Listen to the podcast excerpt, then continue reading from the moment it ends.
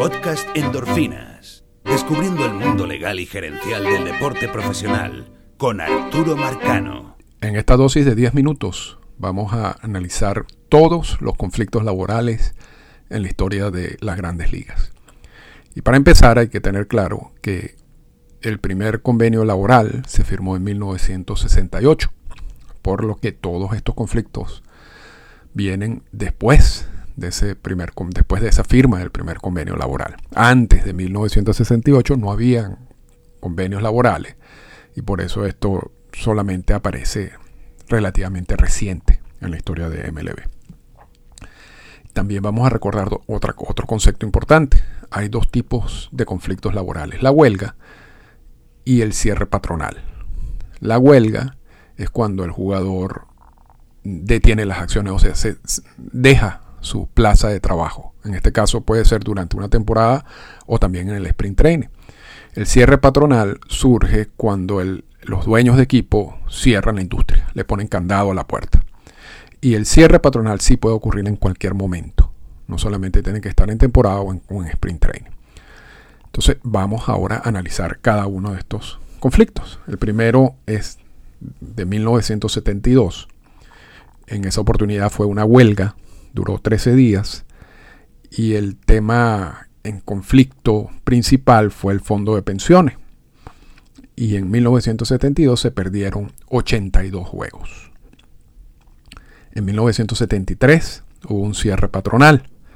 Ese cierre patronal duró 17 días y el tema en discordia fue el arbitraje salarial.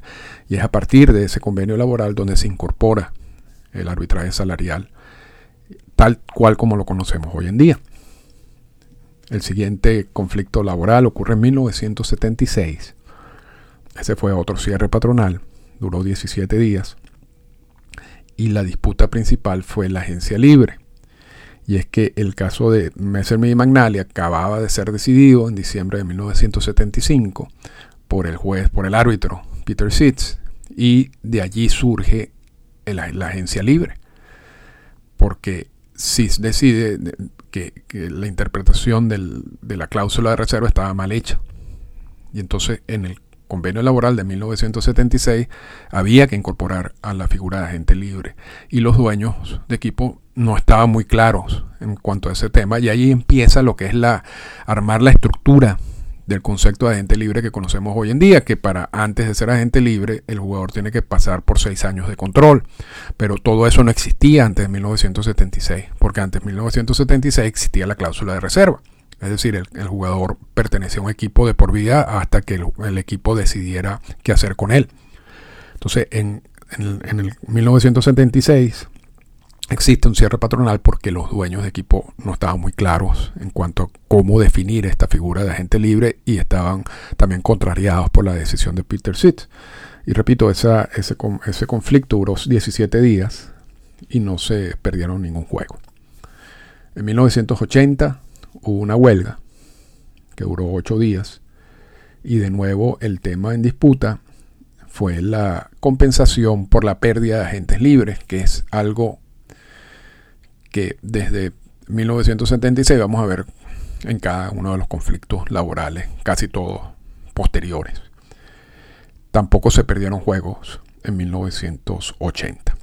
En 1981 hubo una huelga que duró 50 días y se llevaron o se perdieron 712 juegos.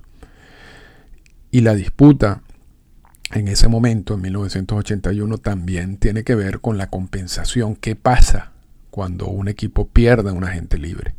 ¿Qué tipo de compensación debe recibir? Y es allí donde se empiezan a hablar de los agentes libres tipo A y tipo B, porque eh, eh, esa, etiqueta lo que te daba era el, el nivel de compensación que iba a recibir el equipo. Y hubo muchos problemas en 1981 y por eso la huelga y esa huelga, repito, se llevó, no, se perdieron más de 700 juegos. En 1985 hubo una huelga que duró dos días. El tema principal fue el arbitraje salarial, el tema principal en disputa. Y es en 1985 donde sindicato y los jugadores ceden un punto importante que hoy día están pidiendo. Y es que hasta ese momento todo jugador con dos años de servicio era elegible para el, arbitraje salarial.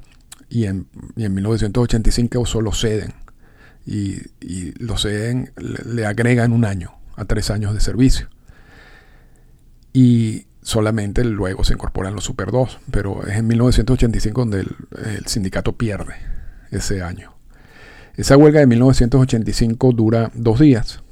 Se perdieron 25 juegos, pero se recuperaron 23 en la temporada. En 1990 hubo un cierre patronal que duró 32 días. La disputa principal fue la agencia libre y no se perdió ningún juego. Y repito, desde 1975, si uno se pone a ver, del 76, los conflictos laborales del 76, del 80, del 81, básicamente también del 85 y del 90 y también la del 94 tienen que ver con, el, con la agencia libre, con las compensaciones en la agencia libre y con la intención de MLB de poner un tope salarial. Eso pareciera como un punto común de, todas de todos esos procesos. En el 94 y 95, por supuesto, la gran huelga duró 232 días implicó la cancelación de la postemporada de 1994. El tema mm, mayor en conflicto en ese momento era el tope salarial. Los dueños realmente presionaron muchísimo para tratar de incorporar el tope salarial dentro del convenio laboral a la fuerza.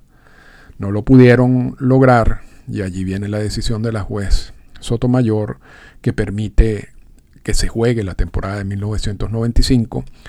No hubo convenio laboral en 1995, se jugó sin convenio laboral. De hecho, se jugó sin convenio laboral en 1996 también, porque el, convenio laboral siguiente se firma en 1997. Esos son todos los conflictos laborales más el que estamos viviendo actualmente, que empezó en 1 de diciembre del 2021 y donde el tema principal de esta discusión son varios, de, este conflicto son varios, pero principalmente es el impuesto al balance competitivo, el CBT, que anteriormente se llamaba el impuesto al lujo. Entonces, repetimos, ha habido conflictos laborales en 1972, 73, en 1976, 1980, 1981, 1985, 1990, 1994, 95 y el actual. Y son nueve conflictos laborales hasta ahora. Y en esta dosis de 10 minutos resumimos todos sus datos principales. Esta fue una presentación del podcast Endorfinas. Para comunicarse con nosotros, escríbanos a las siguientes cuentas en Twitter. Arroba Arturo Marcano y arroba Endorfinas Radio.